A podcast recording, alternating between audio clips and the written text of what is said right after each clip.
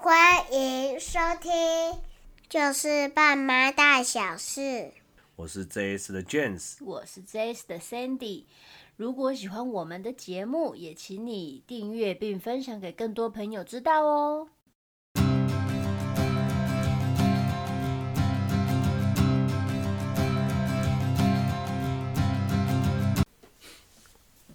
好，今天的题目是什么？今天题题目是除了孩子，我无话可说。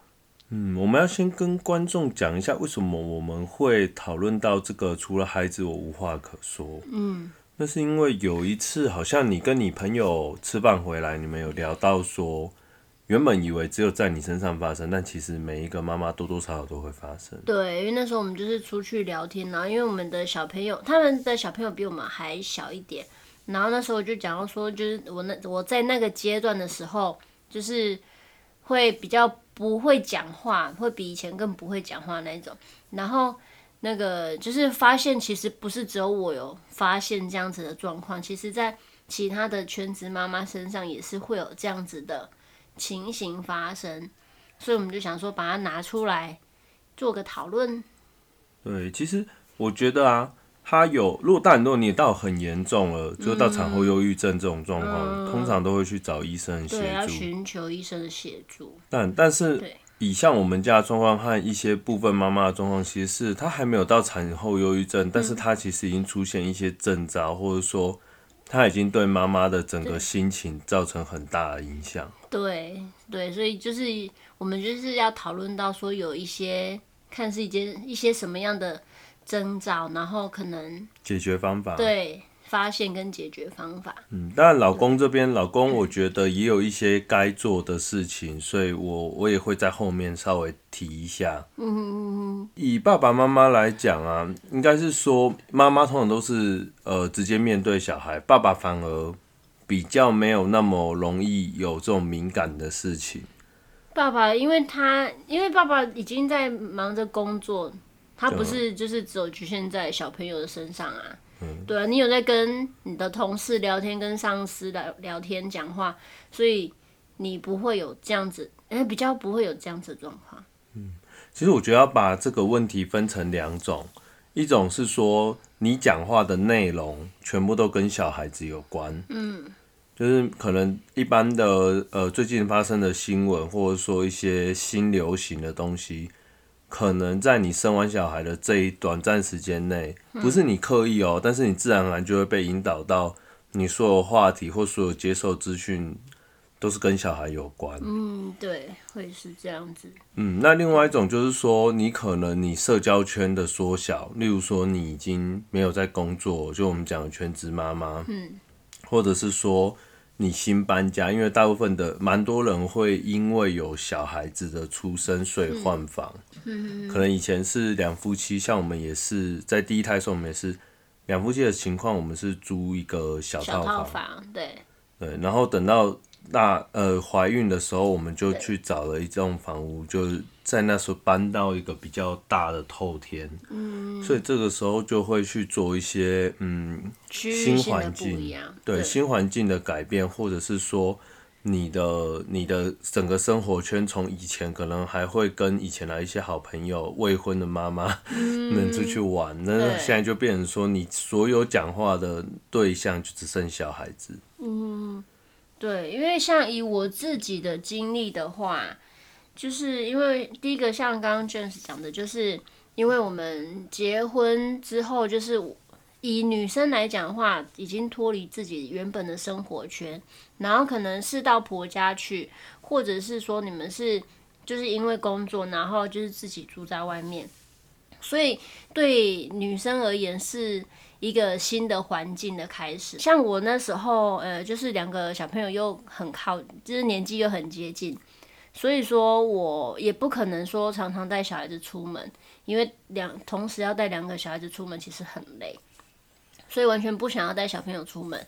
然后又加上说，就是环境的陌生，你又不会说去认识到邻居，所以那时候就是我会发现说，我那时候就很就是只有跟小朋友在讲话，所以变成自己的语言发展就变得很迟缓。然后像我原本，因为我原本是幼稚园老师，所以我可以很轻松可以跟人家聊天，然后跟小朋友讲，跟小朋友讲说那个学校的东西怎么样啊，或是跟家长的聊天啊。可是等到我自己在带小孩的时候，没有在接触外界的环境的时候，我发现我讲话没有像以前那么的流利。嗯，所以那时候我就自己觉得很惊讶，说我突然真的，我突然连话都不会讲。然后那一次不会讲人话，不会 对对，真的是不会讲人话。对啊，对。然后那时候我们就是跟我朋友在那边聊天讨论到，然后他就说：“你这样子，你是不是要去看医生啊？”我说：“我那一段时间我已经过去了啦，已经不是，已经不是那一段是不会讲话的感觉，因为那时候就真的觉得我不会讲话，然后也没有办法跟人家聊天。”然后聊的只能是小孩子的话题，所以就觉得好像就觉得有点可怕，然后就赶快、嗯、赶快脱离那一段 那个危险的的那个部分。嗯、其实其实那个时候我们家还有另外一个状况，就是说像我那时候其实大部分都在国外，嗯对，对，所以其实如果说老公还在的还在旁边的话，还在身边的话，其实是有这种。冲击的幅度会降低，但是像我们家的状况，又是那时候就只有 Sandy 一个人在家，对两个小孩。对。那你会说，那还有娘家的爸妈，还有婆家的一些长辈，或者是说亲戚。可是你要知道，很多的话题其实，嗯，一些柴盐柴米油油盐酱醋茶，还有一些芝麻小事，其实你是只有夫妻间可以聊。对，而且像以我自己来说的话。呃，对娘家部分也会报喜不报忧，因为已经结婚出来外面的话，你不会说就是什么苦水都往娘家里面倒，因为他会觉得说你是这样子结婚不幸福或是怎么样，会担心长辈担心。对对对对，所以我通常不会去跟娘家的人去跟家人那个 argue 那么多。对，所以就是对娘家的话，你就也不会特别讲太多。然后对婆家呢，更不用讲了。因为基本上新嫁进来的媳妇，你说要把心里的话跟婆家讲，也许。我们先把说婆婆很好的状况，对对对，已经是最好的状况，婆婆公婆都非常好的状况。嗯，那你要一个媳妇把图苦把遇到问题跟公婆讲，我觉得是不太可能。也是会比较少，所以那时候就是只能自己牙咬着。对，但是但是你一开始你也没发现这个问题。那时候没有特别感觉，那时候只是觉得说，好像这么累这么辛苦是应该的。嗯，所以那时候并不会觉得说自己。呃，讲话不流利呀、啊，或是跟人家有一些隔阂，那时候都不觉得。然后是后来聊天之后才发现，哎、欸，好像我那时候其实状况有点严重。嗯，对。其实，其实我觉得啊，这个，这个，我我后来也有察觉到，但是我察觉到的时候，是因为我发现你越来越容易掉眼泪。对，就是很，嗯、因为那你本身就是一个比较感性的人，嗯，但是到后来已经是夸张到说，就是跟你。就是生活中的一些小事，讲了一个点，然后就哭了。对，就是很小的事情哦、喔。以前是可能还是要稍微大一点的事情才会哭。嗯。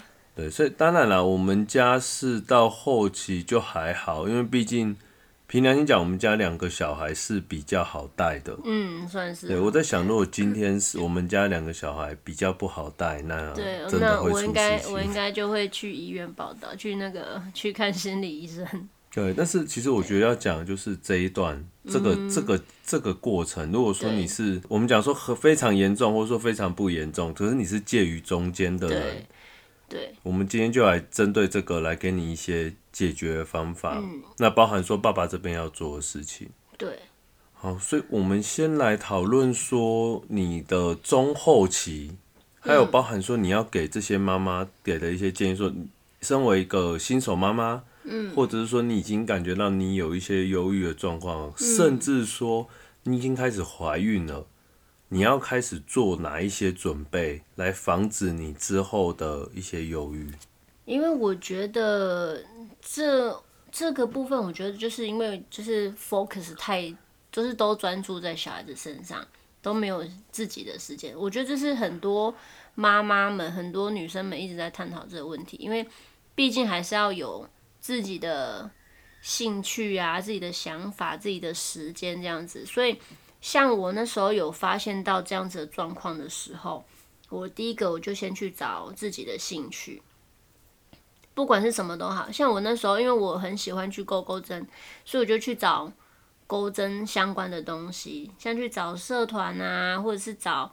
店家啊，或者是找书啊，就是找一些可以让自己就是暂时脱离小孩子的时间，然后让自己拥有自己的时间、自己的空间，然后做自己的事情。对，但我这边也要讲一点，就是说你兴趣的东西应该从你很小到现在都有。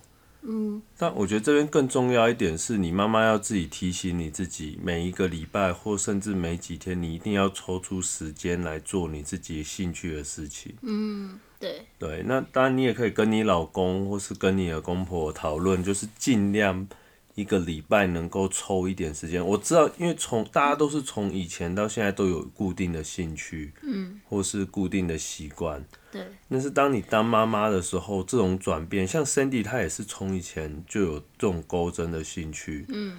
但是到后来，她因为小孩子，她就把这个兴趣是完全停掉，嗯。所以就没有那种舒压的地方。对，就是也忙小孩，忙到没有时间可以去。做这些事情，嗯，对，所以就是其实就没有办法，所以那时候就是去找自己的兴趣，然后给自己就是有自己的独立的时间，然后可以放松心情，嗯，对。然后第二个呢，就是那个社区妈妈，我觉得就是如果说你是住在社区，或者是找那种。呃，脸书上有一些那种社团妈妈，比如说看你的区域性，你是高雄的妈妈还是台南的妈妈，都会有像这样子类似的那个社团，然后就是会有很多妈妈会在上面发问说，呃，我遇到什么样的状况啊，应该要怎么样解决啊？可以寻求一些，就是看可能大家会有发生什么样的事情，或是刚好诶有人也是住在。跟自己住在附近，也许就是可以认识一下。我们刚讲我们社区的这一个买买团，对你的帮助其实很大。哦，因为我们家是，我们家是住在一个社区里面，所以我们里面其实有很多户。然后我们那时候是因为，就是社区里面其实有赖嘛，然后我们有一个赖的群主，就另外再拉出去。出 就是那时候那个社区在问说，大有没有要那个换抽油烟机。然后另外再抽出来的一个那个小群组，然后那个小群组呢，我们后来呢就把那个名称改成买买团，因为就是因为妈妈很会呃买东西跟货比三家，然后呢，我们这个小小的那个这叫什么？呃赖群。赖群，对对对，小小的赖群里面呢，就会有很多就是大家吃去哪里吃到好吃的。或者是哪里便宜的，或是谁要去好事多，因为路程有点远，所以会大家一起买回来。对，我们就会顺便问说，哦、啊，我们要去好事多，那有没有谁要买什么东西？就大家一起买回来，就变成说，就是有很多生活上的乐趣，对啊，或者是有时候会约出去吃个饭，对。我觉得他们这一个买买团，因为我。深入了解后发现啊，他虽然是买买团，嗯，可是实际上他带着二十趴在讨论买卖的东西，他其实有八十趴是有的时候是在讲生活的琐事，或者是一些新来的流行，或是最近社区或是其他呃台南或是哪里八卦吗？对，八卦发生什么事，像那个时候。买口罩啊，或是排队啊，嗯、甚至说谁家小孩被谁打啊，怎么解决啊？就问说到底是哪一家的小孩哭那么惨啊？或者说谁告谁啊？半夜三点那个什么？嗯，好好好，不能讲太多。对，所以我意思只是说，它变成是一个生活的，呃、欸，虽然说你可能可以从其他的地方拿到这些资讯，嗯，但它会变成是你一个抒发。以及你获得资讯的来源、嗯。对，而且就是因为他是住在，就是等于是住在同一个社区里面，所以你们的相关性会很多。对。对，然后你就会很，就是很能够更了解说二社区在干嘛，或者是很能够有共同的话题。嗯，而且还有一点啊，就是它不像说，呃，我们例如说每个人家里会有一个 family 的团，嗯，然后同学会可能会有一个同学团，对。可是像你 family 的团，就是家庭里面的团，你有些事情你不会跟家人讲，嗯，那你有些事情其实你跟同学，所有同学也都没有到那么好、嗯、或那么不好。对，也许会有，但是有时候你某一些家里面的状况，可能别人不懂的，你又没有办法可以跟人家聊得到。对啊，可是像我觉得他们这种买买团的好处是，他们年龄层从。哎、欸，比我们还小一点的，甚至到比我们大一轮的都有。有有有。对，所以他们在沟通，或者说他们这些讯息的连地上面，就会变得很有趣。嗯，对。然后像如果因为像我的话，我们是属于那种那个群组里面是比较小的，小孩子的年纪是比较小的，所以我可以去上面问那个大家的状况、大家的经验啊、分享啊，或者是说那个可以询问看说接下来的什么。国小啊，国中啊，任何阶段的一些资讯都可以从里面知道。对，那我觉得除了刚刚 Sandy 讲的这个就是兴趣，还有所谓找到你一个托付的团体以外，那还有一点就是所谓共学社。我之前有听你讲说，当新的小孩，嗯哼哼，啊，新的新手妈妈的时候，其实他们有一个东西叫共学社，你要稍微讲一下。呃，因为这个部分呢，就是呃。你说的那一种呢，就是小朋友在上幼稚园以前，他还没办法上学之前的时候，现在有很多房间，很多那种就是才艺课，外面的才艺课，然后可以让小朋友去上体能啊，或是音乐啊，或者是美语啊等等很多的那种课程，就是你可以上网上，但是网络上或者是脸书上面都可以找到。相关的那个资讯，就打你自己的关键字，看你住在哪一个地区，或是你要找才艺的，然后你就可以去 Google，然后找到自己家附近的，就是你自己方便的一些那个外面的课程的教室，对，然后那个呢，就是会有很多就是年纪相仿的小朋友，他们可以去某一个地方，去那个教室那边上课。那这样的话，其实你一来，你也可以跟其他的妈妈交流，说，啊，我们同样这个阶段的小朋友发展是怎么样，或是啊，你们家有没有这样的状况？你们家的小孩是不是都坐不住啊？你们家小孩是不是饭都吃不下，还是都吃很多啊？就是你可以跟人家有一些交流。对，可是我觉得重点是因为你跟大人接触就是说人话。我觉得说人话这个问题真的是。比较重要，因为你跟小孩子接讲话，就是讲说你有没有赶快吃饭啊？有没有赶快赶快做什么啊？可是你跟大人，你会很正常的讲话。嗯，那我我觉得啊，以上之后还有另外一个，就是可以给新手爸妈建议。嗯，就是如果假设你身边有新手爸妈，其实你真的可以让他推荐他来听我们的节目。嗯，对，为什么我们当初其实。这一集的主因也是为什么我们开始录，就是爸妈大小事，因为我们发现啊，很多父母其实他会需要一个呃心灵抒发的管道，管道，嗯，对，或者说他有一些话不敢对他的另一半讲，那其实这个我我们在创造的地方就是让爸爸妈妈可以在这里，嗯，哦，也许你找到一个解，也许你是。收听这些人话，嗯、然后来舒压，对，或也许说，你可以在我们的 Facebook 粉丝团里面、嗯、可以有一些互动，可以有一些互动。嗯，那除此之外，你也可以把就是我们发生的一些故事分享给你的另一半，嗯、来讨论说，当你们家发生这些事情的时候，你们应该用什么态度来面对？嗯，我觉得夫妻之间的沟通其实很重要。对啊，嗯。对，所以当然，以上讲的东西，你们都还是要保持着一个，就是呃，害人之心不可有，防人之心不可无。因为毕竟网络的世界，陌生人其实还是有很多人想要骗你的钱啊，骗你的干嘛？嗯。那呃，我我希望大家还是做最正确的判断了，就是你还是要有防人之心啊，嗯、不要全部都把。嗯，你的资讯或者说有些谈到财，听谈到金钱方面的，你要更要小心。嗯，对。虽然说我遇到的都是好的妈妈啦，就是他们其实不会有想到什么防人之心。对啊，啊，那好，那我接下来来讲的是爸爸这一边。嗯哼，嗯，爸爸其实我我我后来我还蛮蛮蛮自责，就是在在某一段时间，其实我对呃家庭并没有那么多的付出。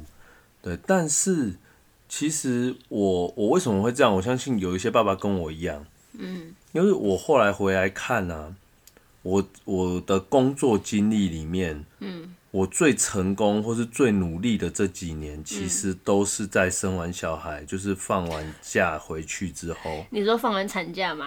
对，都是我最拼，然后拿到就是不管是考绩啊，或是认可啊，或是学习能力啊，这些都是最高。因为我我在想说，除了肩膀上的担子变得更重以外，嗯，另外一点就是因为有经过一段时间休息，所以当你回到职场，你可能很努力往前冲。嗯哼。所以爸爸在这段时间，也许他并不是故意不要离这个家，有的时候真的只是，呃，他努力可能专心度都 focus 在同一个同一个工作啊，或什么啊，这个原因当然就是像我刚刚讲的，可能就是你已经。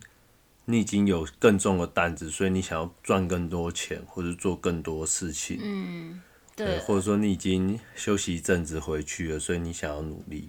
嗯，对，但你你的老婆也要在这时候适时的跟你老公讲，但你跟他讲的时候，你还是要给他一点台阶下，甚至你可以把这一集给他听。比如说，一个过来的爸爸，其实在某一些时间内，也许他的工作很成功，但他。回来看说他是会对家庭的某一些部分感到后悔。的确是啊，因为那一段时间其实 James 在努力工作那段时间呢，哎、欸，我可以讲吗？可以啊。他回来的时候，其实他就就是他都不讲话，我就说，哎、欸，你可以跟我分享一下你今天在，就是我想要讲人话的时候。我想问他说，他在工作上可能有发生什么样的事情啊，或是什么好玩事情啊，好吃的东西啊，然后他都会跟我讲说我很累，我然后他不想要讲工作上的事情，也许就是应该是说他在工作上已经辛苦了一整天了，然后就是他回到家只是想要休息，想要放松，所以他就不想要再讲到那个工作的事情，所以就变成说很没有话题可以聊。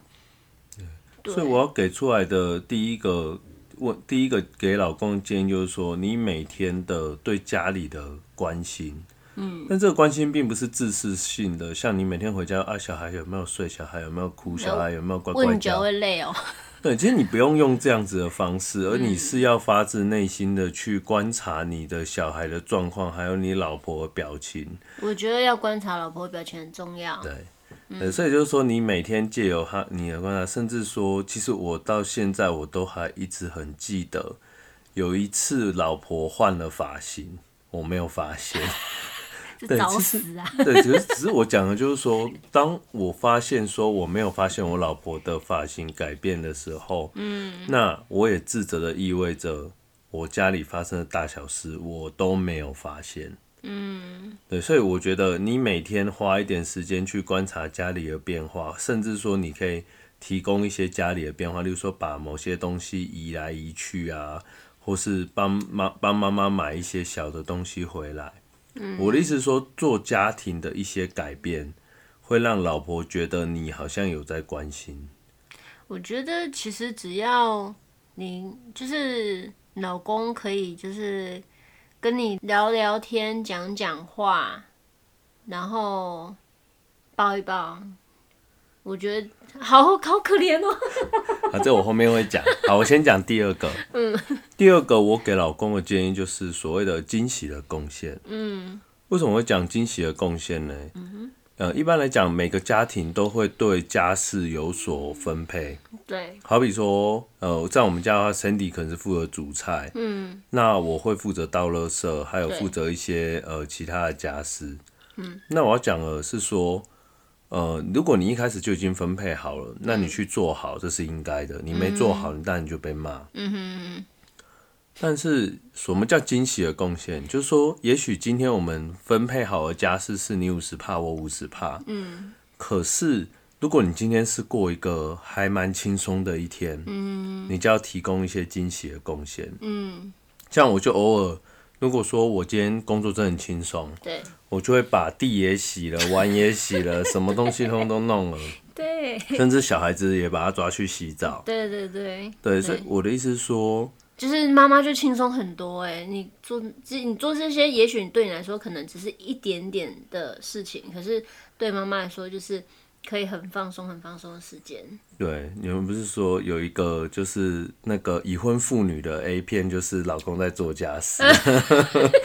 真的，我有看过广告。好，不管怎样，反正我意思是说，惊喜的贡献。嗯，那这惊喜贡献不只局限于老公，而是老婆也要。嗯。因为老公有时候其实你工作一整天回来，你也会累。嗯，对啊。对，那当然还有所谓的就是呃。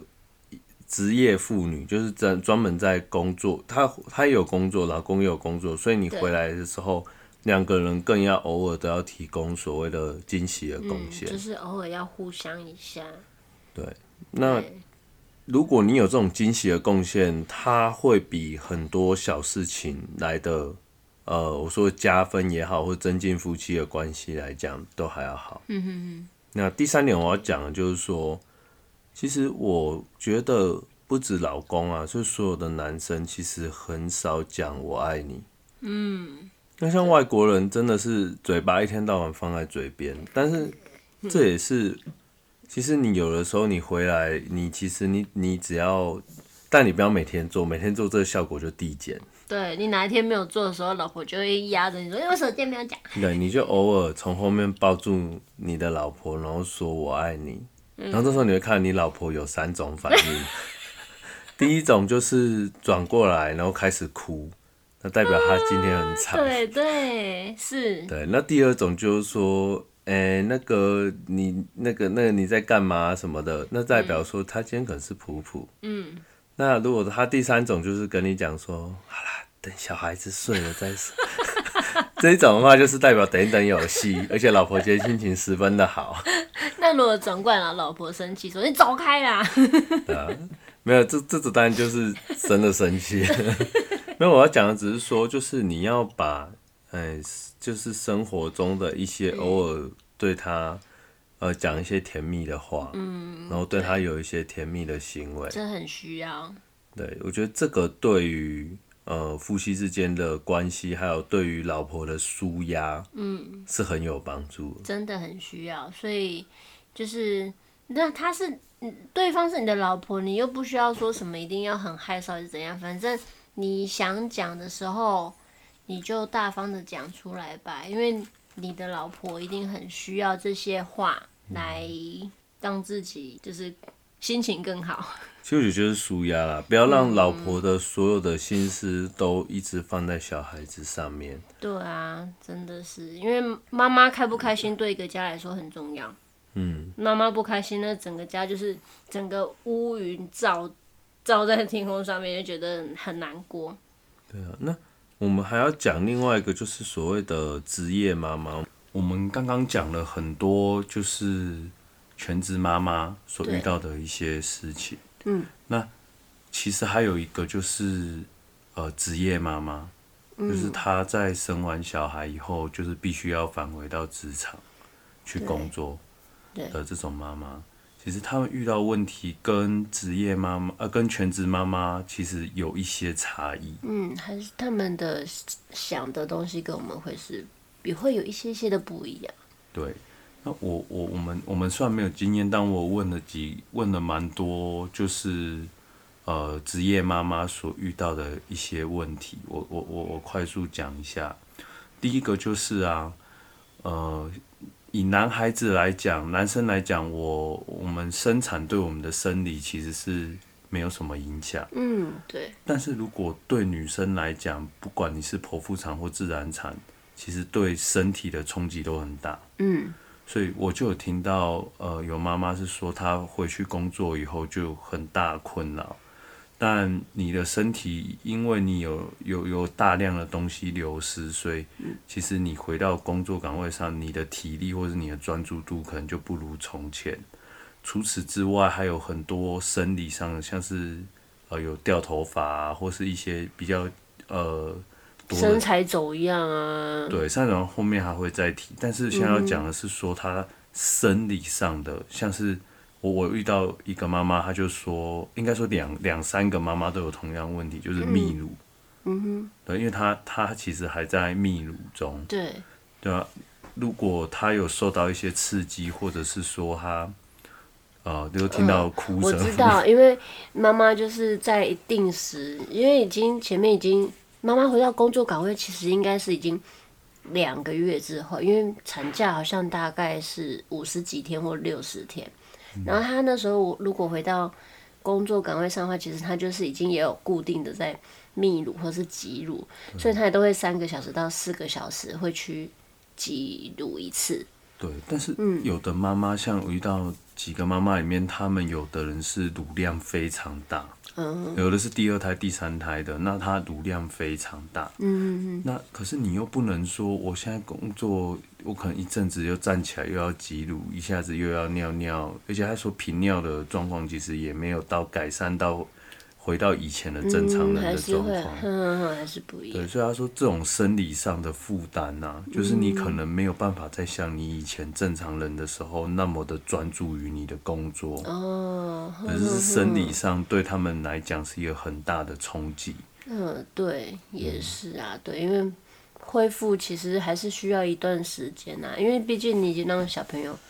压了这么久的时间，对，然后还有一个妈妈很可怜，她是说，嗯，呃，她其实很讨厌吃韭菜，可是不能吃韭菜啊，对，可是她已经回到工作岗位上了，嗯、然后她想要让她停乳，哦，因为因为因为那个量如果太大或者是太频繁，她、嗯、对她来讲很困难。韭菜是非常退奶的食物，她说她超级讨厌吃。人参吃韭菜，嗯，对，那是因为这种情形下，他还强迫他自己，所以你就知道秘鲁对于回来工作的职场上的妈妈是多痛苦的一件事情。会比较辛苦，因为他要抽空档，抽那种空闲时间再出来记录。对，那还有一种就是第二个，就是在讲所谓的。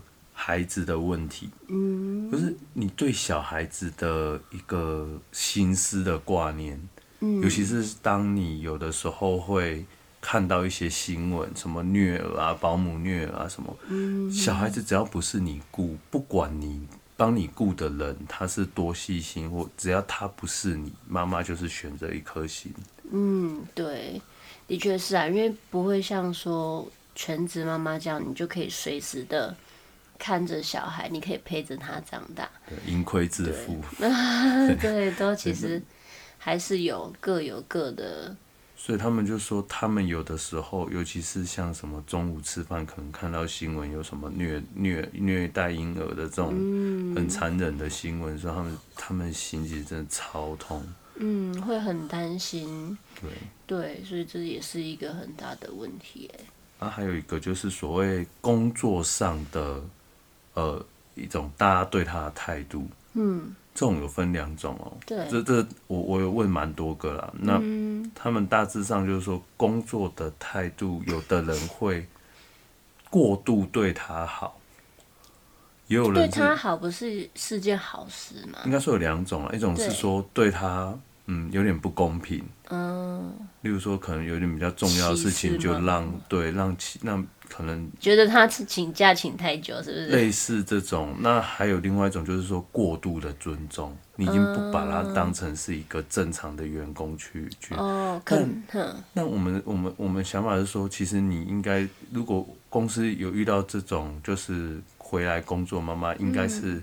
全部的人都从由内心来把，还是把他当正常人，只是说我们要多倾听他的感想啊，还有他现在的生理状况，对，而不是说就是你从一开始你就觉得他，从一开始就从心里认定他什么能做，什么不能做，因为这种对有一些自尊心比较强的妈妈来讲，其实也是一种伤害。哦，真的哦。对，这倒是不知道。但但可能因为工作性质，因为其实你回去到职场的工作性质也是各种性质都有，嗯、要看你在哪一种工作，在什么样的环境下。对，对，因为如果说你你一个嗯，就是一个妈妈刚回去工作岗位上的话，有人会就是体恤你，是好事，是好事。对，但是我们就想说不要过度。哦。对，你不要，因为因为每你人会回去工作，你那。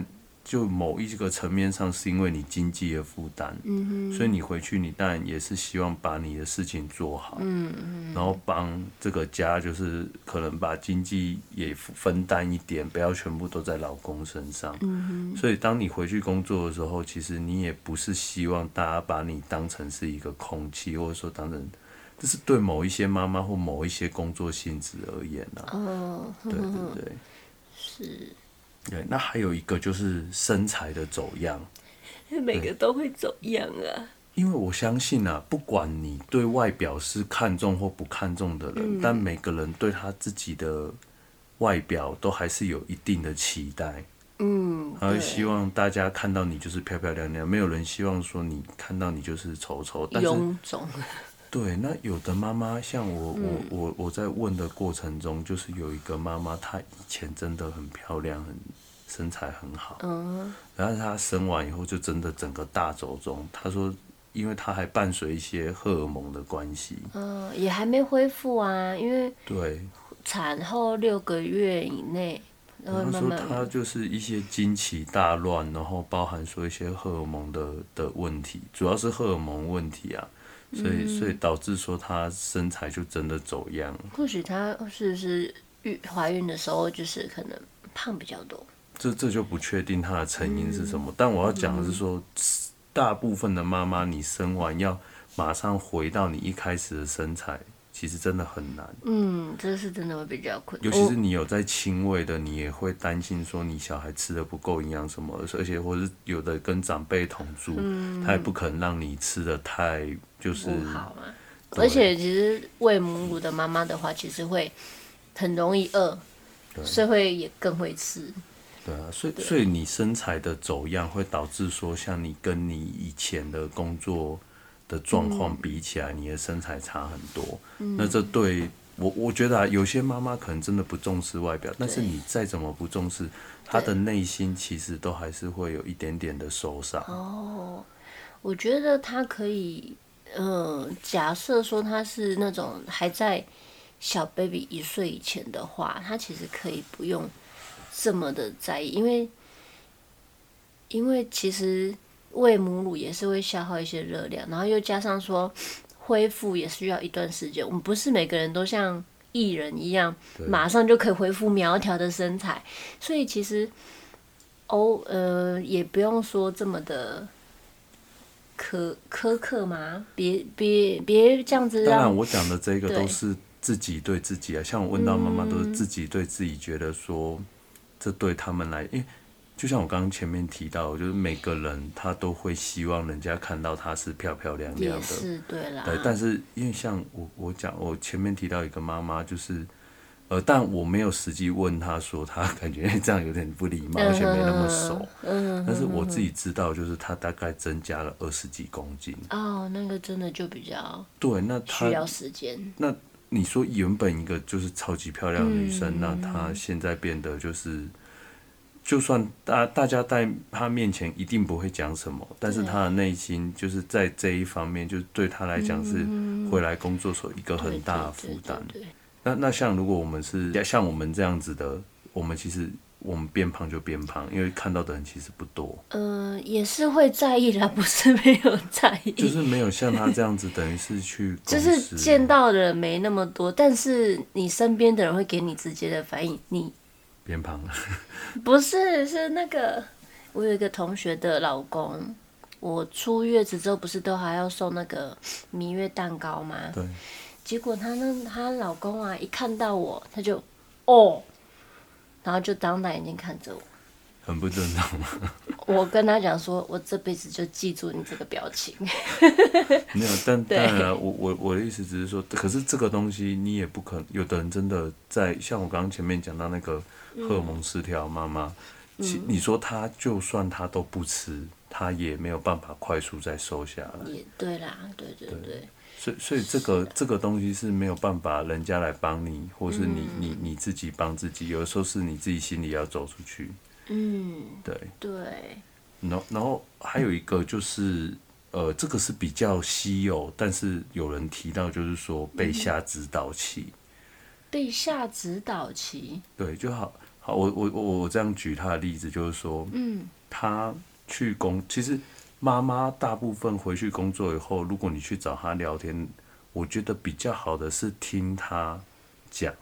嗯对，而不是说像他他遇到状况，就是说，呃，A 同事 B 同事来问说，哎、欸，那、啊、你小孩现在几个月？对。大部分看到生完小孩子回来，妈妈都会一定话题会集中在小孩子。对对对。那他可能就会问说，哎、欸，你小孩现在几个月啊？会不会怎么样了？嗯、会不会睡过夜了？会不会怎么样？嗯、然后有的人会讲说，哦、呃，你的小孩这样做就错了。你应该要怎么做？啊、一个人、两个人、三个人就很烦、嗯。对，而且因为自己带，嗯、呃，自己有自己的方法。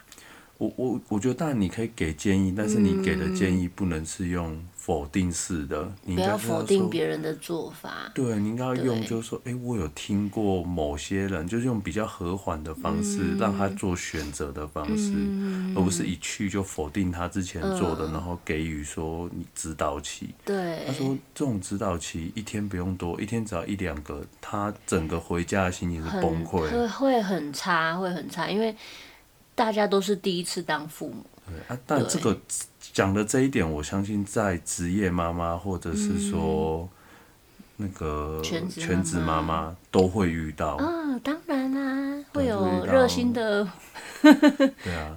但是但是，就我问到大家，目前为止，就是妈妈其实是比较喜欢听到，就是你听她讲建议，对，或者是说她有什么问题或者需求的时候，会询问看看，哎，你们有没有其他的方法？对对对，嗯，对对啊，因为不要，因为一个新手妈妈刚第一次面对小孩子的成长的妈妈，一旦一一直在听到否定的话，其实。难过，对，内心其实是会很难过的。那我们现在也差不多到了结尾了，那我们来做一个总结。嗯、有妈的孩子像个宝。嗯。那除了孩子无话可说的妈妈像什么？我觉得像井底之蛙里面的那一只青蛙。见识浅薄吗？不是说妈妈见识浅薄，是说妈妈呢，就是被困在井里面，她只能看到她天上，就是抬头看到的那一块天空而已。其实妈妈应该是有时候可以跳脱出那个井，然后呢，就是去外面看一下世界，然后有一下自己的时间，然后抒发自己的心情，不要说就是一直都把自己困在那里面。我老公帮忙顾，然后妈妈出去喝个咖啡啊。真的，我跟你讲，只要一两个小时，其实妈妈就觉得很开心。而且，小孩年纪越小的妈妈，越会惦记着孩子到底 O 不 OK。给老公顾会不会挂了？因为给老给老公顾就是好像，人家说好像有呼吸就好了，都不管小孩子到底有没有怎么样。对。好，那今天的节目就到此哦，希望你们喜欢。对，也祝所有就是遇到这些问题的妈妈，嗯，可以迎刃而解。对，好，嗯，好的，那就这样子了，拜拜。拜拜。